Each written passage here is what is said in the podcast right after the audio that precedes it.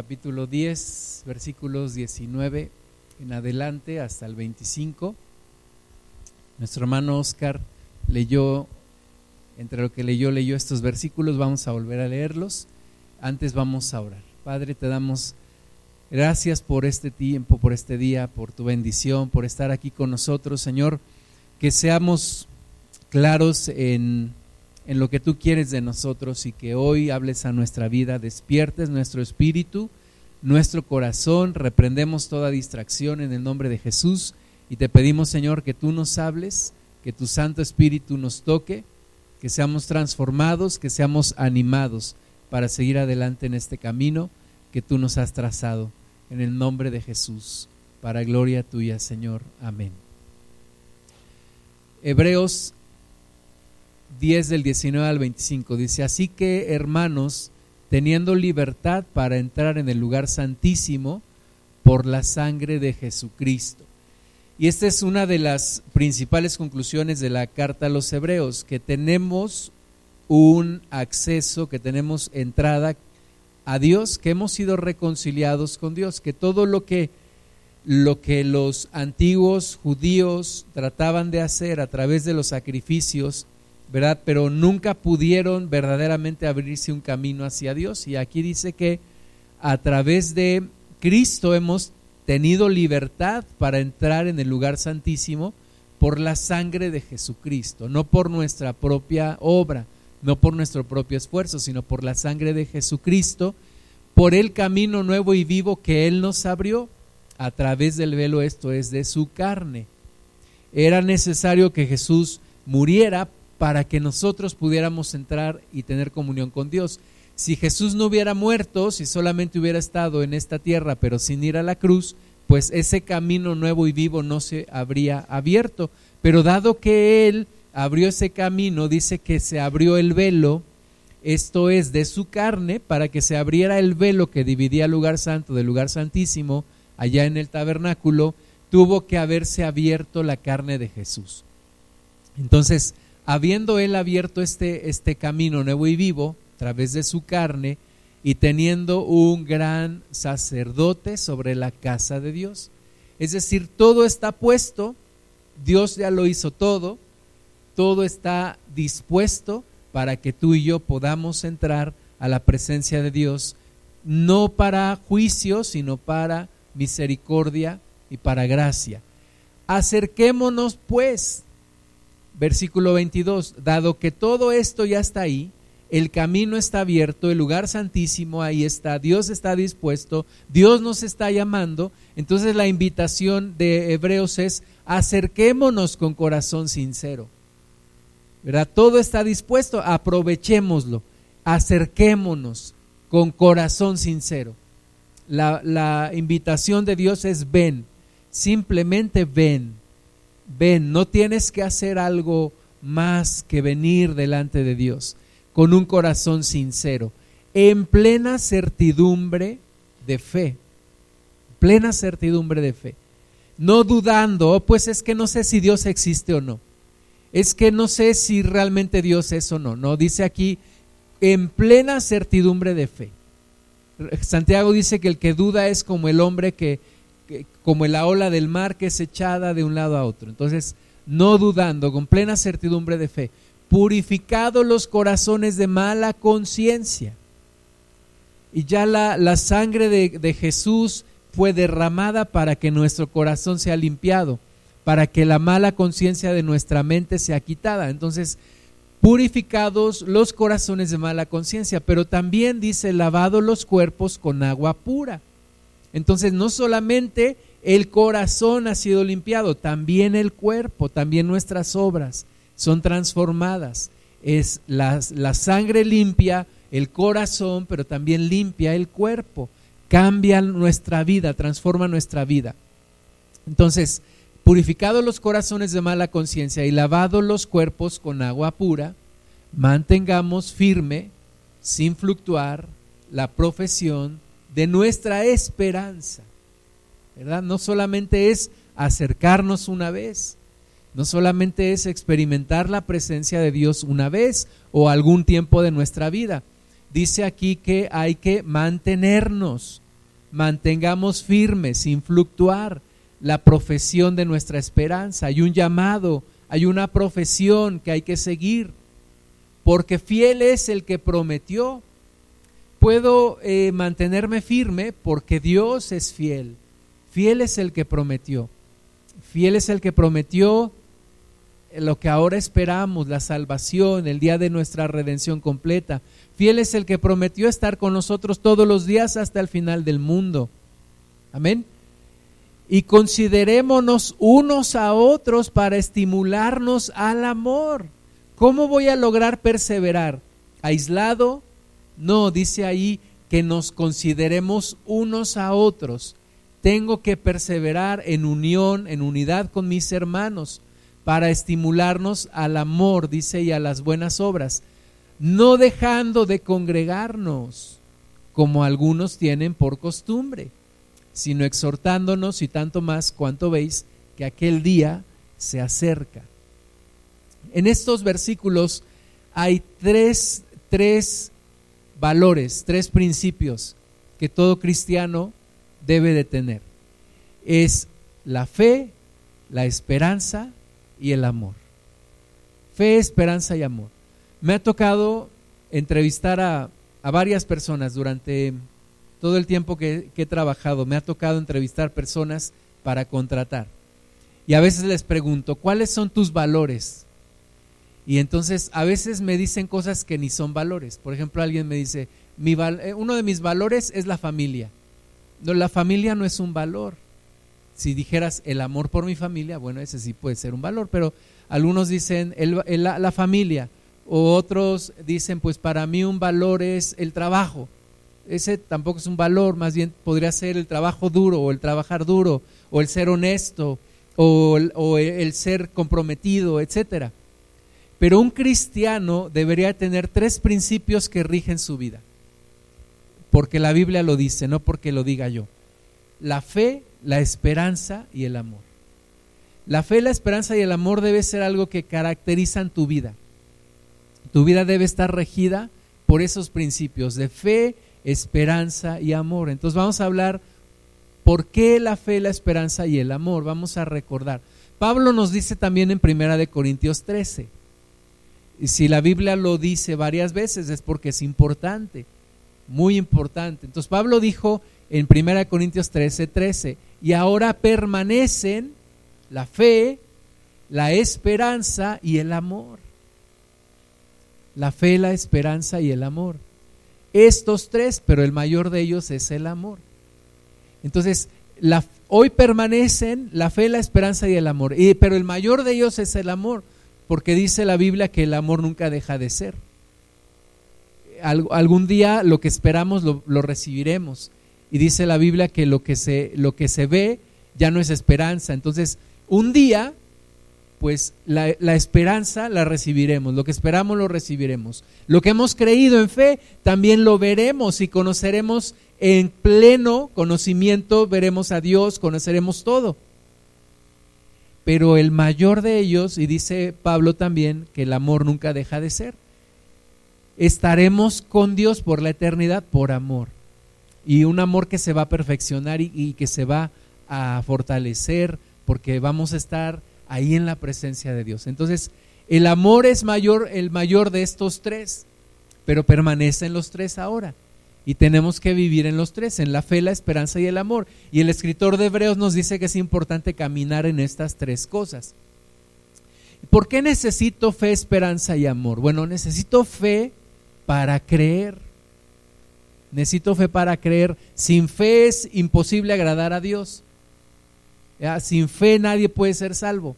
La salvación es por fe.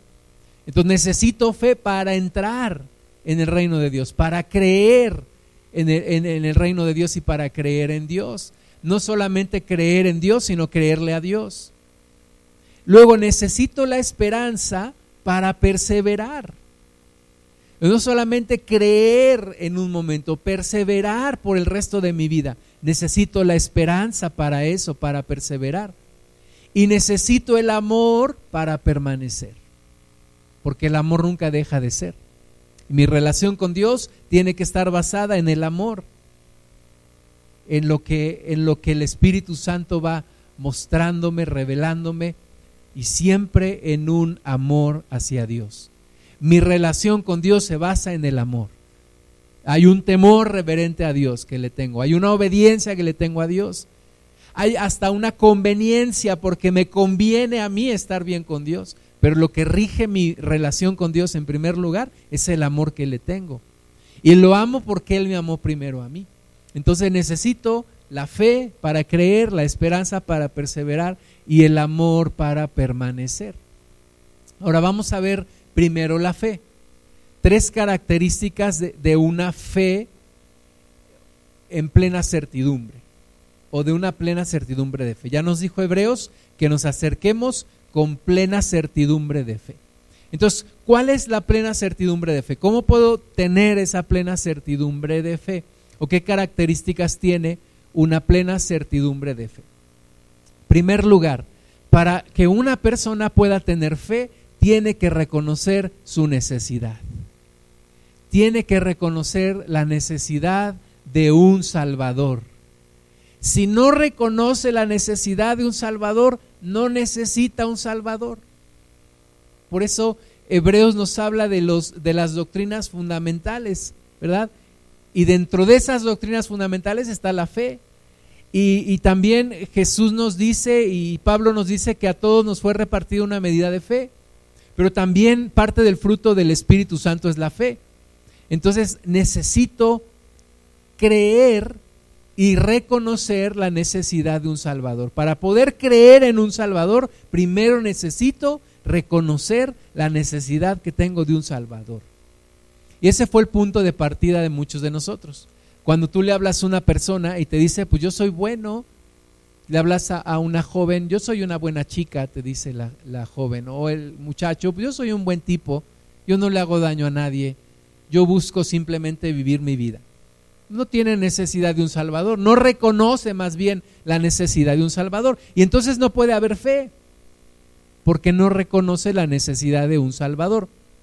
Ahora, a veces se reconoce la necesidad de un Salvador de manera parcial, ¿verdad? Cuando eh, estoy en problemas económicos o problemas de salud o problemas familiares o paso por depresiones y entonces reconozco que necesito a Dios, reconozco que necesito un Salvador. Cuando yo me acerqué a Cristo, o más bien cuando Cristo me acercó a Él, yo reconocí la necesidad de un Salvador por problemas de depresión. Pero realmente yo no estaba buscando a Dios, pero reconocí que tenía una necesidad. Y entrando en ese reconocimiento y conociendo a Cristo, entonces sé que Cristo suple todas mis necesidades. ¿Sí? No solamente la necesidad de paz, pero también la necesidad de amor, pero también la necesidad de pertenencia y también la necesidad de una seguridad en Él, etcétera. Cristo suple toda mi necesidad. Entonces, un corazón sincero reconoce la necesidad de un Salvador.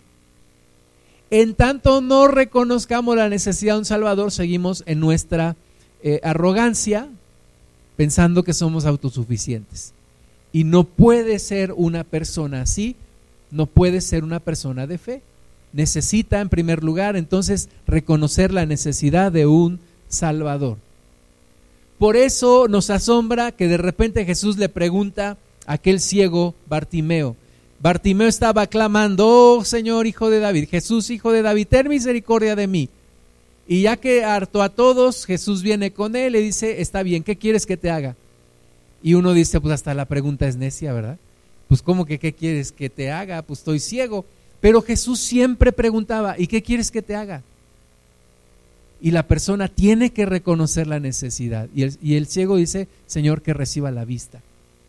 Y los leprosos le dijeron a, Jesús, Señor, si tú quieres puedes limpiarnos.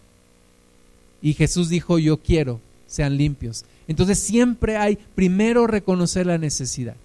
Primero reconocer que tengo necesidad de un Salvador. Segundo lugar, tiene que haber revelación de la verdad.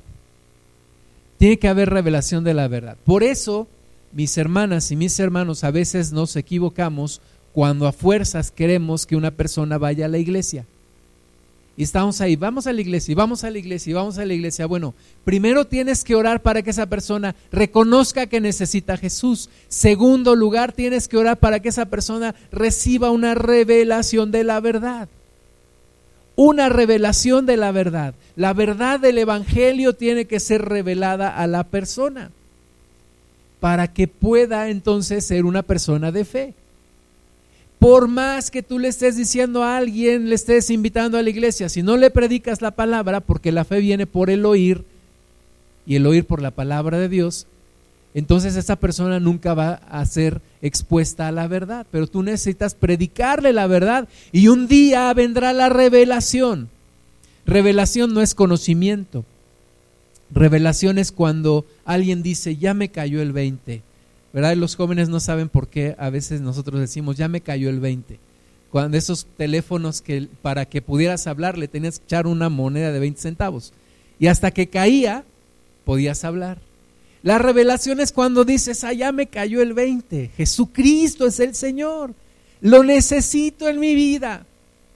Ya sé que necesito un Salvador. Ahora el segundo paso es, reconozco que Jesús es mi Salvador. Ese es el Salvador que yo necesito. El Mesías prometido. Reconozco que es mejor el camino de Jesús que lo que yo estoy viviendo, que la religiosidad en la cual yo vivo. Esa es la revelación. Y todos necesitamos una revelación de Dios para poder ser personas de fe la revelación de la verdad. Ahora, ¿cuál es el resumen, el resumen, el resumen de las buenas nuevas de salvación? Si alguien te pregunta, oye, tú que eres cristiano, como algunos nos dicen, tú que eres evangelista, y algunos son evangelistas, ¿no? Pero tú que eres evangelista, o tú que eres evangélico, tú que eres cristiano, dime, en pocas palabras, ¿qué es el evangelio? ¿Qué le dirías? Ah, te comenzarías a rascar la cabeza, no sé, este, ¿cómo te lo explico? Pablo lo explica resumidamente.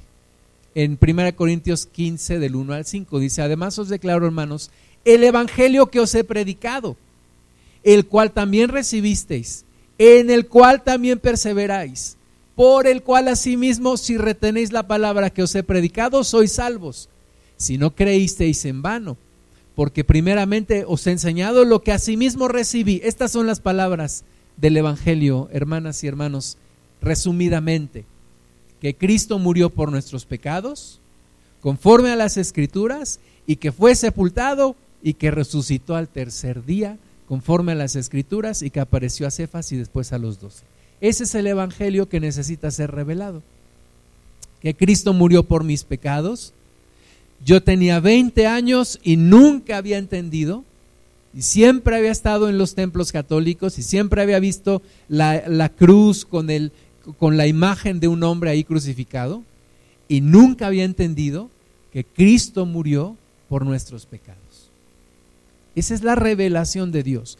Cristo murió por nuestros pecados, conforme a las escrituras.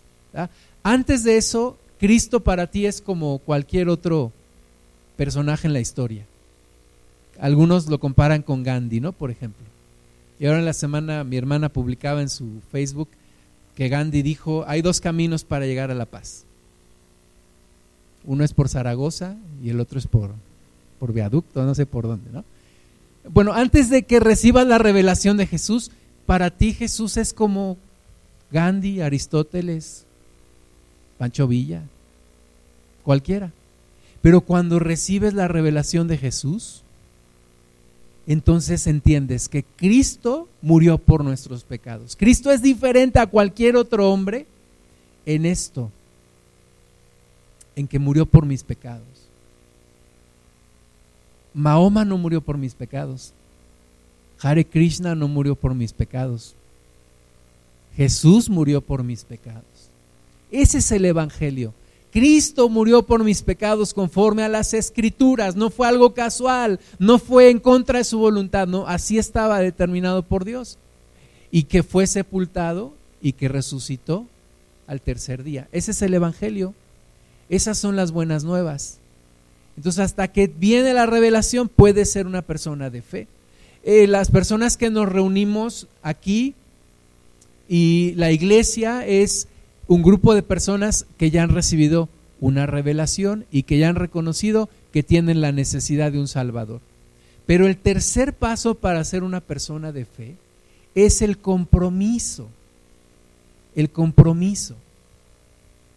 Es el clímax de la fe. El compromiso. Tiene que haber una respuesta. Ya reconocí mi necesidad que tengo de Jesús. Ya fui, recibí una revelación del Evangelio. Ahora tengo que responder. Muchos simpatizan con Jesús. Y hay mucha gente que te dice, ay, qué bonito hablas, ven otro día, háblame más. Y nunca se comprometen. Entonces el clímax, el punto máximo de la fe es el compromiso. Un creyente debe comprometer totalmente su vida con Jesús. Completamente su vida, toda su vida. No una partecita. Toda su vida debe de estar comprometida con Jesús para ser una persona de fe. El llamado, mis hermanos, sigue siendo, ven y sígueme. Jesús dijo, ven y sígueme. El llamado no es, obsérvame y quédate sentado. No, el llamado es, ven y sígueme. Compromiso, compromiso con Jesús. En Lucas 5:11 dice de los primeros discípulos, cuando trajeron a tierra las barcas, dejándolo todo, le siguieron. Ese es el, ese es el final de la historia, ese es, ese es el final feliz de esta historia. Dejándolo todo, le siguieron. Ya reconocí la necesidad de un Salvador, ya me fue revelada la verdad del Evangelio, ahora el compromiso. Dejándolo todo, le sigo. Todo, todo queda en segundo plano, todo queda en segundo lugar lo primero es seguir a Jesús. No quiere decir que en ese momento pierdes trabajo, pierdes familia, pierdes casa, no. Pero sí quiere decir que en ese momento todo queda en segundo plano, con tal de seguirlo a Él. Como hicieron Juan y Jacobo, hijos de Zebedeo. Tenían todo un negocio, tenían gente a su cargo y un día le dicen, papá, hemos encontrado un llamado más grande y tenemos que seguir a Jesús. Y yo creo que su papá lo entendió y su mamá tan lo entendió que era de las que servían también a Jesús. Y le siguieron, dejaron, dejaron todo, dejaron la barca vacía y le siguieron. Eso se llama compromiso. Compromiso que Jesús sigue esperando de nosotros. Una persona de fe es una persona no solamente involucrada, tú puedes estar involucrada con Jesús, tú puedes estar involucrado con la iglesia, pero realmente comprometido es el que le entrega todo a Jesús, todo, y todo queda en segundo plano con tal de seguirlo a Él. Segunda, segunda cosa, la esperanza. Dice Hebreos, manteniendo firme nuestra profesión de esperanza manteniendo firme nuestra profesión de esperanza. Ahora, ¿qué es la esperanza y en qué se diferencia de la fe? Yo lo entiendo de esta manera. La fe es algo que me ayuda en el corto plazo, en el presente. La esperanza es algo que me ayuda en el futuro, en donde yo quiero estar por la eternidad. La esperanza para mí tiene que ver más con la vida eterna y la fe tiene que ver más con lo presente, con lo, de, con lo que es aquí. Eh, Pedro nos lo explica en Primera de Pedro 3, del 3 al 9. Dice, bendito el Dios y Padre de nuestro Señor Jesucristo, que según su grande misericordia nos hizo renacer para una esperanza viva. Fíjate que cuando una persona pierde la esperanza, pierde todo. Tú ves a, aquella persona tirada en la calle, aquel borrachito tirado en la calle, aquel indigente, perdió la esperanza, dejó de luchar, perdió la esperanza y se abandonó ahí.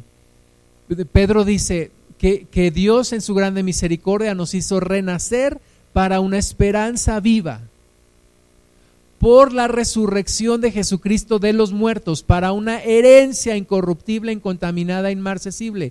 La esperanza tiene que ver con la herencia de Dios, tiene que ver con lo que yo recibo de Dios y con lo que voy a recibir de Dios, reservada en los cielos para vosotros. Esperanza tiene que ver con eso que voy a recibir en los cielos, que sois guardados por el poder de Dios mediante la fe. Porque yo tuve que creer, para poder tener esperanza en Jesús, tuve que creer en Él y creerle a Él lo que Él me promete para alcanzar la salvación que está preparada para ser manifestada en el tiempo postrero. Es cierto, la salvación se empieza a manifestar en este tiempo, pero hay una parte de salvación que se manifestará en el tiempo postrero.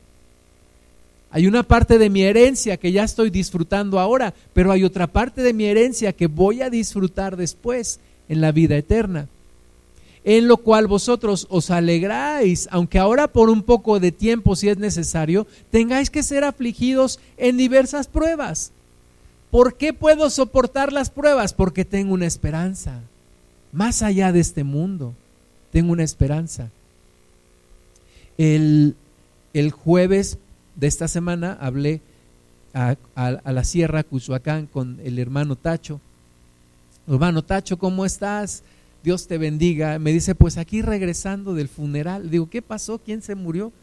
Me dice, el hermano Silvestre falleció. Y venimos llegando de, enterrarlo. Y, pudieron estar con él antes de que él partiera. Me dice, sí, pudimos estar con él en su agonía. Qué, bueno.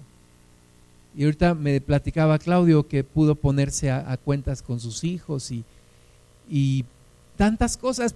¿Por qué, ¿Por qué vale la pena estas pruebas? Nosotros vimos al hermano cómo dejó de comer por varios meses y lo vimos delgado, estuvimos en su casa, él estaba acostado, ya nada más acostado todo el tiempo. ¿Por qué vale la pena estas aflicciones? Porque hay una esperanza, porque hay una, una herencia para que sometida a prueba vuestra fe mucho más preciosa que el oro, el cual aunque perecedero se prueba con fuego, sea hallada en alabanza, gloria y honra cuando sea manifestado Jesucristo, a quien amáis sin haberle visto, en quien creyendo, aunque ahora no lo veáis, os alegráis con gozo inefable y glorioso, obteniendo el fin de vuestra fe, que es la salvación de vuestras almas. La iglesia es la institución más grande de todos los tiempos, hermanas y hermanos. La iglesia ha perdurado más que cualquier otra organización porque es un organismo vivo. Y la iglesia es el movimiento más grande que puede existir en esta tierra. Ha trascendido los siglos, los, las fronteras, los países, las ideologías, todo. Y somos un grupo de personas que esperamos al final la completa salvación de nuestras almas, de nuestro ser. Esa es la esperanza. Pablo dice en Tito 3:7, para que justificados por su gracia viniésemos a ser herederos conforme a la esperanza de la vida eterna. La esperanza de la vida eterna. Tengo esperanza en la vida eterna. Aquel que pierde la esperanza pierde el camino no es como en la posada, ¿verdad?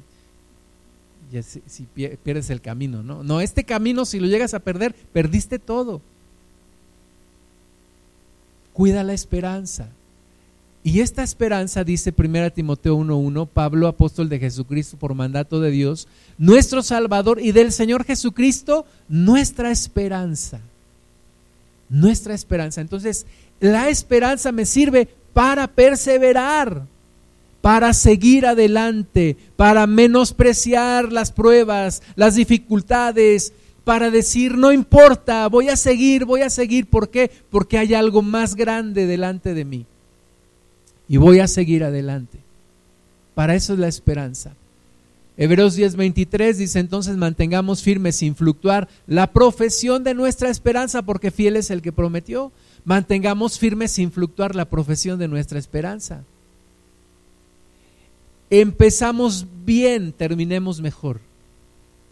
Empezamos apasionados, terminemos más apasionados. Ayer escuchaba un canto que dice, que haya siempre la pasión de amarte con mi vida entera. ¿Sabes por qué me parece tan importante? Porque muchas personas van perdiendo pasión por Jesús. En lugar de apasionarse más, van perdiendo pasión por Jesús. Y empiezan la carrera con, salido, con salida perdón, de caballo fino y llegan con llegada de burro cansado. Van perdiendo la pasión y van perdiendo la pasión y van perdiendo la pasión.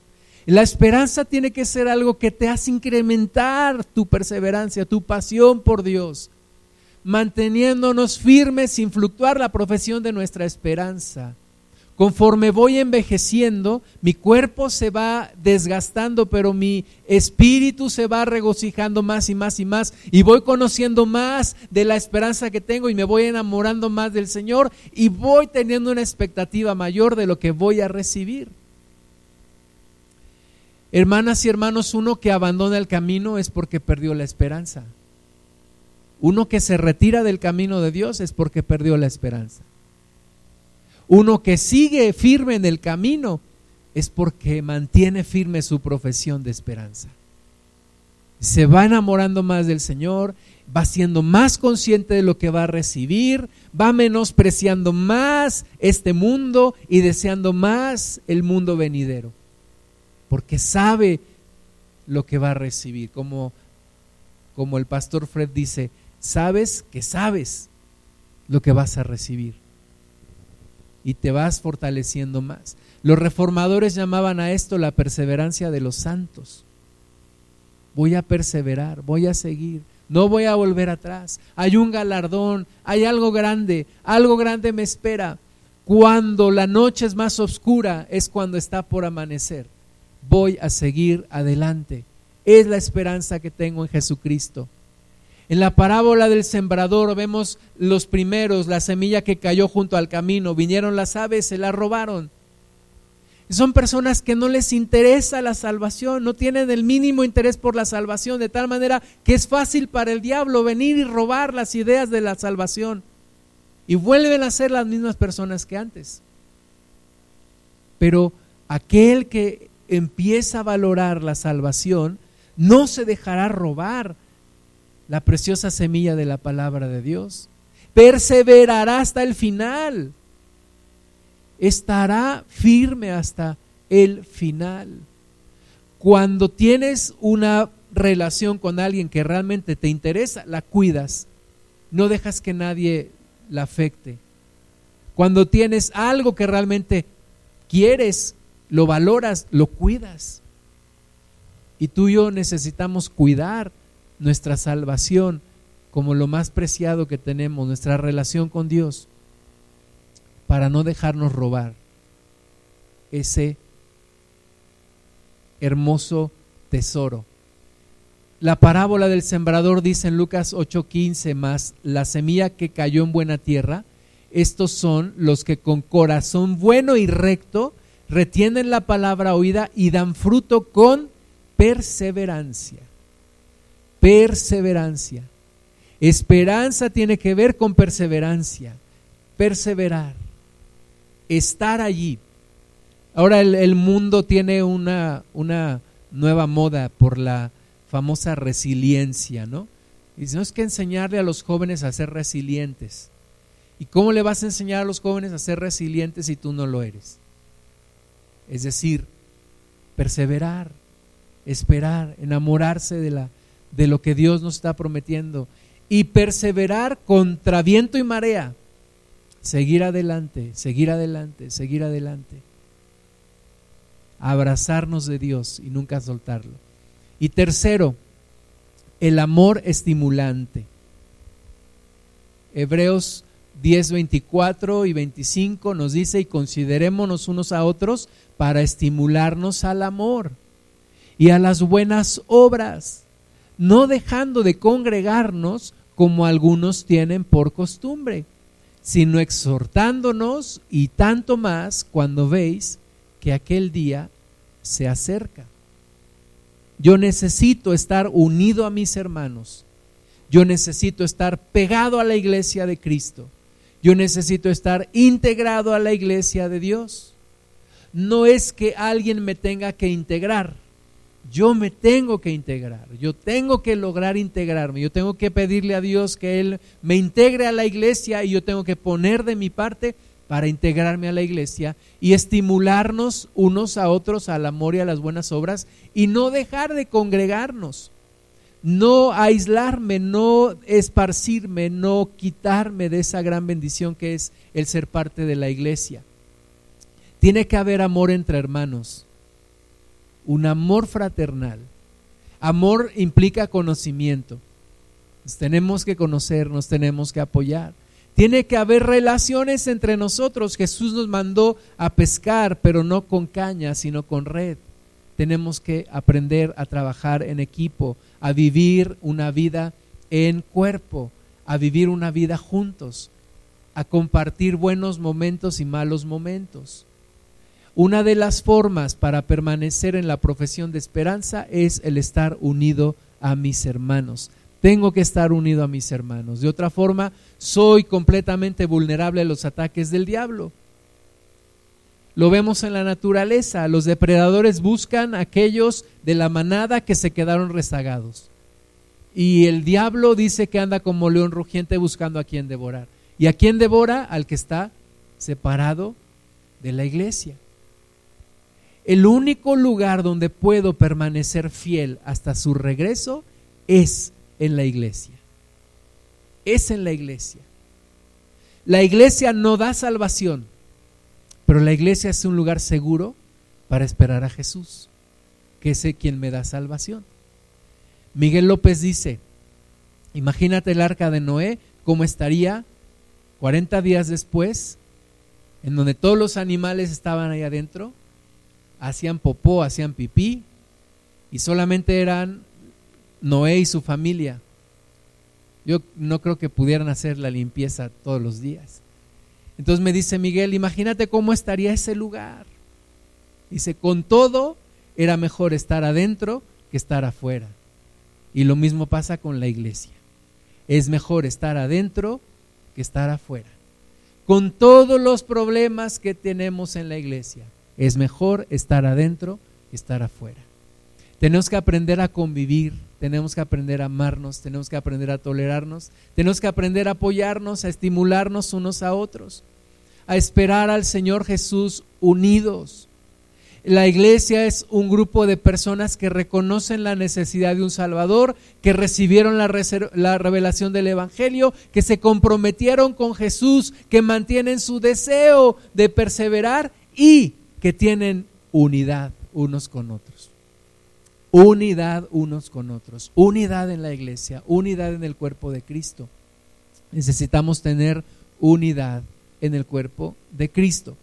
¿Cómo puedo esperar a mi Jesús si no estoy dentro de la iglesia?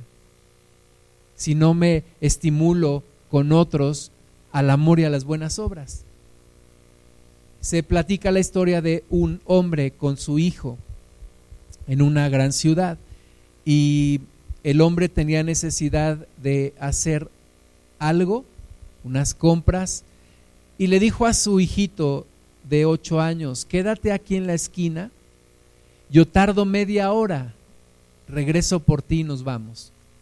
El niño dijo, está bien, pero saliendo de allí, el carro de este hombre se descompuso y tardó no media hora, sino cinco horas para poderlo arreglar.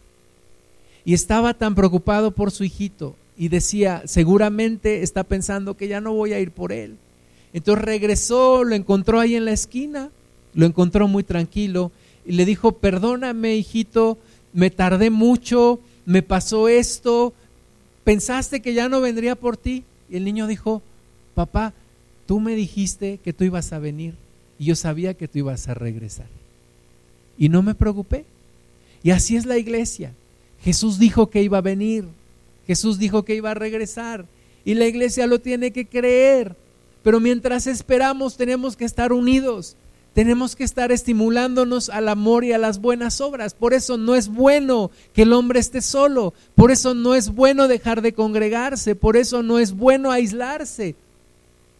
Tenemos que estar en el lugar donde Cristo quiere que estemos. Filipenses 2, del 1 al 11, dice, por tanto, si hay alguna consolación en Cristo, si algún consuelo de amor, si alguna comunión del Espíritu, si algún afecto entrañable, si alguna misericordia, completad mi gozo, sintiendo lo mismo, teniendo el mismo amor, unánimes, sintiendo una misma cosa.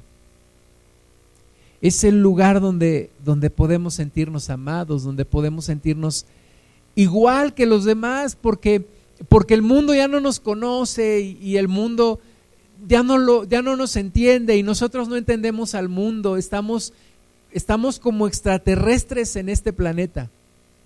Pero con los hermanos es diferente.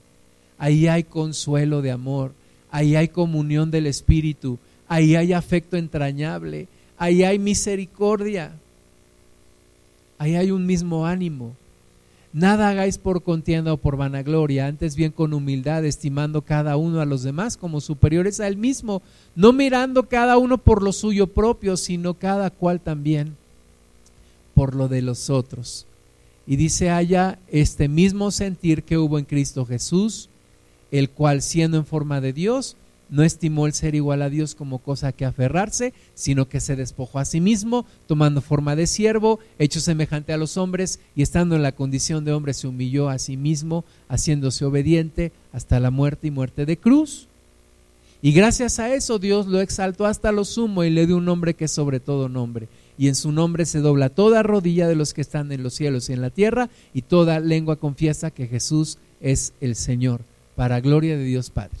Amén haya ese mismo sentir de despojarse de uno mismo, de humillarse uno mismo, de ver por los demás, de ser tolerante con los demás, de amar a los demás, de no perder la fe de lo que Dios está haciendo en la iglesia.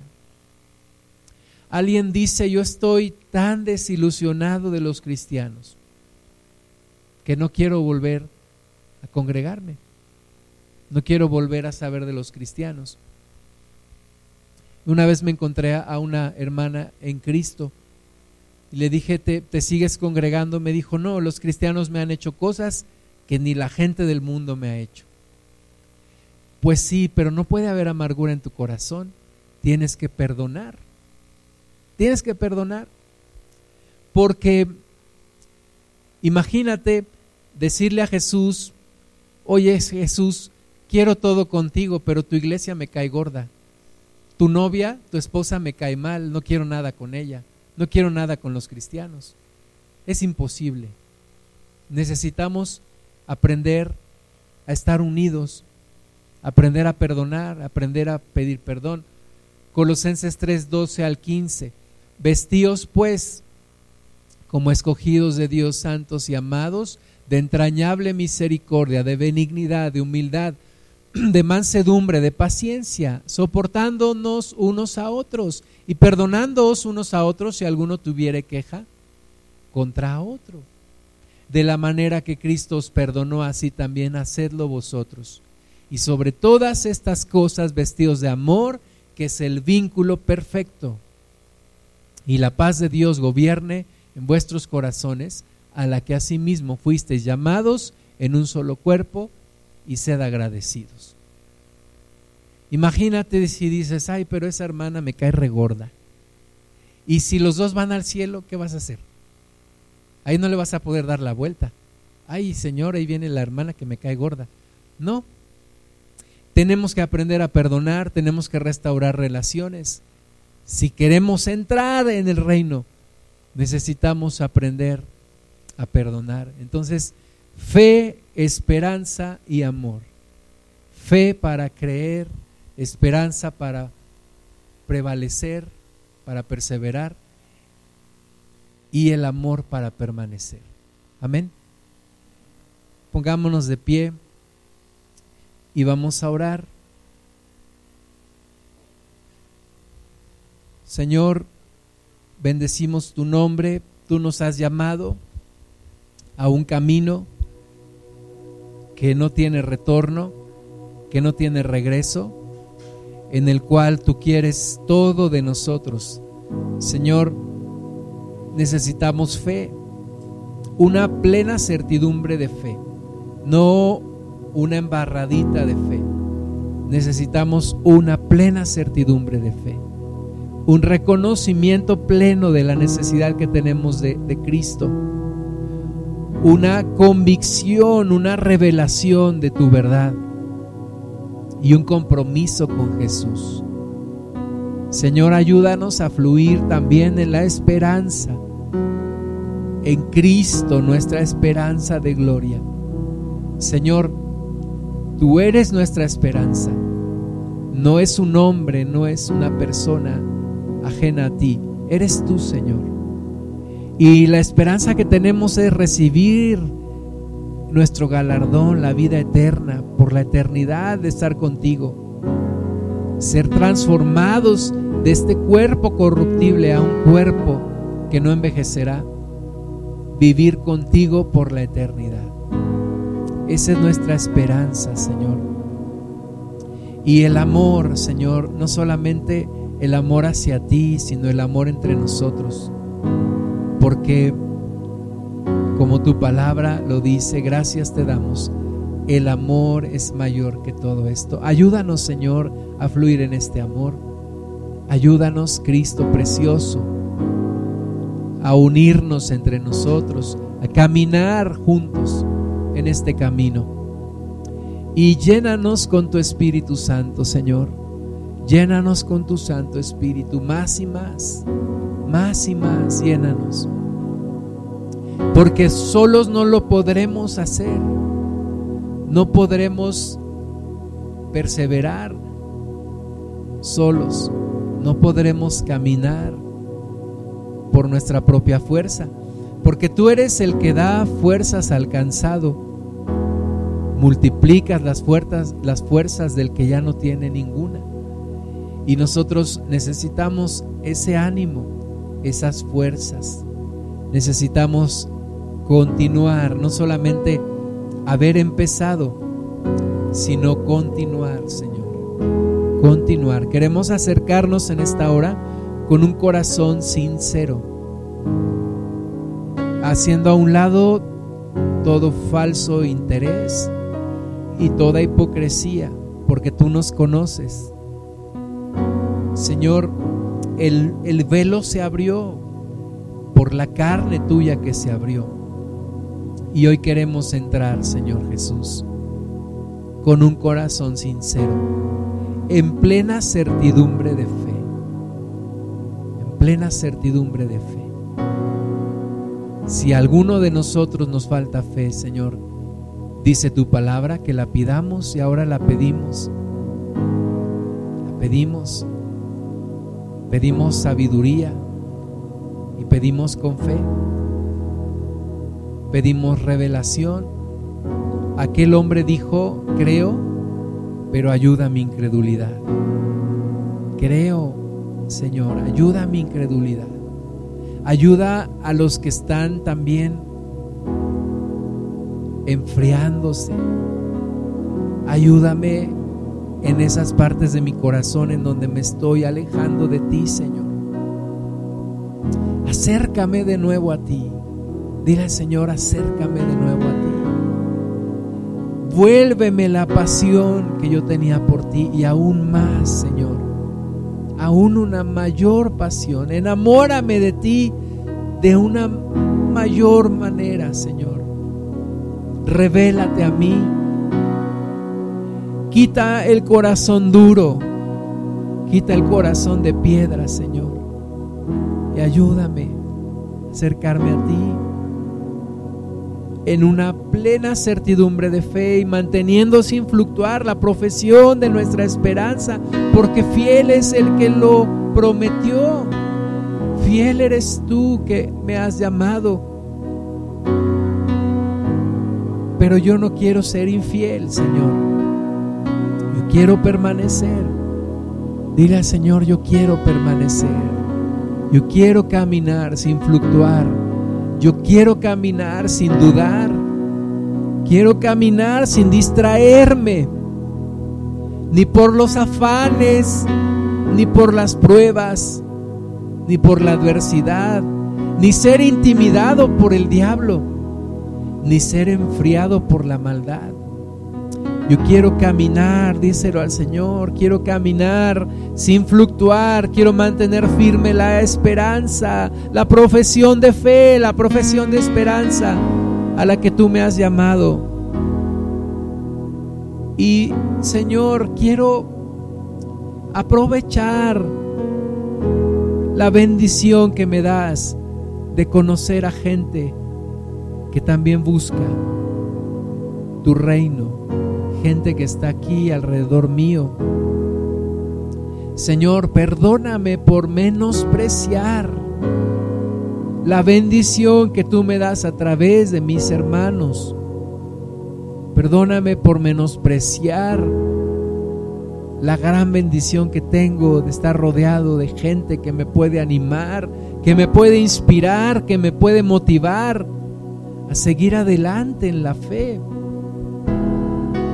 Pon tu mano sobre el, que está a tu lado y dile al Señor, gracias, gracias por estas personas hermosas que buscan, que buscan, Señor, seguir adelante que buscan mantenerse firmes sin fluctuar en la profesión de esperanza. Gracias Señor por estas personas que están aquí, que me pueden estimular al amor y a quienes yo también puedo motivar al amor y a las buenas obras. Y que no dejemos de exhortarnos en amor. Y cuanto más que vemos que el día está cada vez más cercano, el día del Señor está cercano, hermana, hermano. El día del Señor está ya por venir.